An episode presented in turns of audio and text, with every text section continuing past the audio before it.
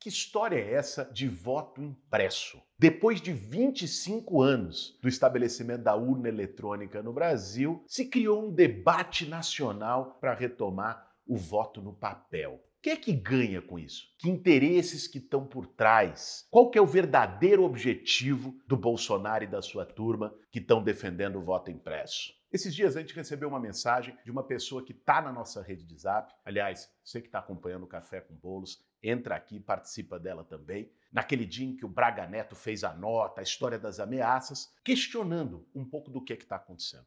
Vamos escutar. Oi, boa tarde, tudo bem? Eu gostaria de saber uma informação é, correta, por favor, é, sobre o caso desse tal ministro da Defesa, Braga Neto. Será que a gente corre o risco de sofrer um golpe militar ou como é que a gente tem que fazer? E por isso, a gente decidiu fazer o café com bolos de hoje sobre esse tema. E aí, tem tempo para um cafezinho?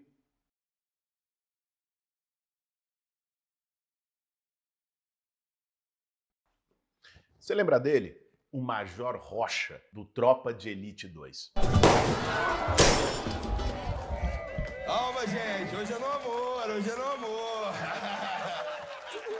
Hoje é no amor. O voto impresso interessa a esse tipo de gente. Vê só, como é que eles propõem que funcione? Que a pessoa, depois de votar na urna, vai receber um comprovante impresso para confirmar o seu voto. E vai botar esse comprovante numa outra urna. Agora, nesse meio tempo, a pessoa pode tirar uma foto com o celular daquele comprovante. Isso é tudo o que milicianos, coronéis, figuras desse tipo precisam para poder quebrar o sigilo do voto e pressionar, coagir comunidades inteiras a votar nos seus candidatos. Essa mudança facilita o retorno do velho voto de cabresto. E tem outra situação que foi levantada, inclusive, pelo vice-presidente da Câmara num vídeo. Pensa só, do jeito que o Brasil está hoje e do jeito que agem as milícias bolsonaristas, o gabinete do ódio, a sua tropa de fanáticos. Se o Bolsonaro chegar lá em 2022 e perceber que vai perder a eleição, ele pode organizar algumas milhares de pessoas fazendo pelo Brasil o seguinte espetáculo: chegar lá na urna, na hora do voto, e começar a gritar dizendo que ela votou num número e o comprovante imprimiu como sendo o voto de outro candidato. Isso acontecendo numa sessão é uma coisa. Agora, imagine isso combinado acontecendo em milhares de sessões do país. É tudo o que eles precisam para melar a eleição, começar a circular vídeo no Brasil inteiro e criar uma convulsão, um clima de fraude eleitoral generalizada. O curioso é que o Bolsonaro foi eleito várias vezes com o voto em urna eletrônica, para deputado e depois para presidente, e nunca questionou isso. Agora, coerência não dá para cobrar do Bolsonaro mesmo. O mais preocupante, na verdade, é a gente ver alguns militares embarcando nessa narrativa. Foi isso que aconteceu essa semana, quando saiu uma matéria na imprensa dizendo que o general Braga Neto, ministro da Defesa, teria pressionado líderes do legislativo e do judiciário, dizendo que se não for aprovada a mudança para o voto impresso, pode não ter eleições no ano que vem. No dia que isso veio a público, ele soltou uma nota cheia de ambiguidades e reafirmando seu apoio ao voto impresso. O debate sobre o sistema de votação é legítimo. É legítimo que pessoas defendam o voto impresso. Existe, aliás, em outras partes do mundo. Como é legítimo que se defenda o voto em urna, o que não se pode é transformar isso num cavalo de batalha para o golpismo. Ainda mais vindo da boca das Forças Armadas, que não são instituições de governo, são instituições de Estado, ou deveriam ser assim. Quando um militar coloca em xeque a realização das eleições previstas constitucionalmente, isso é um fato grave e tem que ser combatido por toda a sociedade. E é preciso deixar claro que em 25 anos de voto eletrônico no Brasil, Nunca houve um indício consistente de fraude. Cada urna tem um sistema próprio, ou seja, ela não está ligada à internet, à rede global, justamente para proteger de adulterações dos dados. Existem uma série de mecanismos de auditagem. E ao final da votação, se imprime um boletim da urna, onde tem todos os votos, que pode ser acessado pelos partidos políticos ou por qualquer cidadão.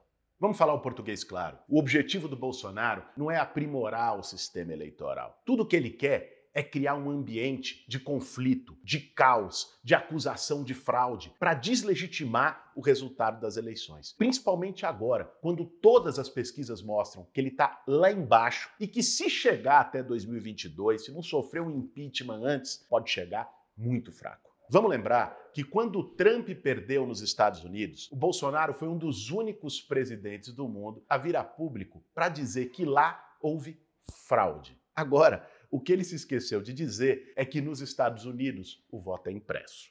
Foi do Trump que ele aprendeu essa história. O Trump inaugurou começar a botar dúvida, fraude eleitoral. E quando Trump perde a eleição, ele organiza os seus apoiadores, que é um grupo também de fanático fiel. Todo mundo lembra a cena do Capitólio, aqueles caras vestidos de viking, doida. E para fazer mobilizações que geraram a invasão do Capitólio. É aí que o Bolsonaro se inspira. Eu me lembro no dia que teve a invasão do Capitólio, o Bolsonaro falou: se não tiver voto impresso no Brasil, aqui vai ser pior. E ele começou a falar de maneira mais forte do voto impresso, ele fala isso há muito tempo, mas começou a falar diariamente do voto impresso justamente quando ele cai. Quando ele cai em aprovação, quando ele cai nas projeções de pesquisa para 2022. Então, essa é uma forma dele organizar a turma dele, dele dar uma narrativa, dele dar um discurso para a turma dele. Quer dizer, a eleição é daqui a um ano e meio e o cara já está dizendo que tem fraude. Porque o objetivo é, sabendo das perspectivas reais dele perder, o governo dele é um desastre, é uma tragédia nacional. Sabendo disso, ele quer ganhar no tapetão.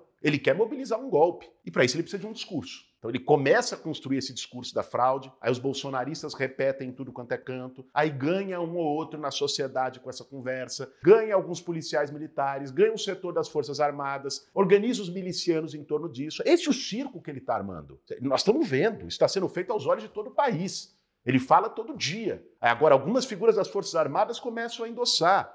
Isso, isso gera um cenário perigoso. Isso não tem nada a ver com o mérito do debate eleitoral, de sistema eleitoral. Ele tá, você acha que o Bolsonaro está preocupado com a transparência? Não preocupado com nada. Está preocupado em criar um discurso para fortalecer o conflito e criar um ambiente de golpe no Brasil, de instabilidade democrática completa. É isso que está em jogo. É isso que está por trás dessa conversa toda do voto impresso impresso, eletrônico, qualquer sistema. Mesmo que tivesse um que um Carluxo fosse lá e inventasse. Se eles perderem a eleição, vão dizer que tem fraude. E se prepara.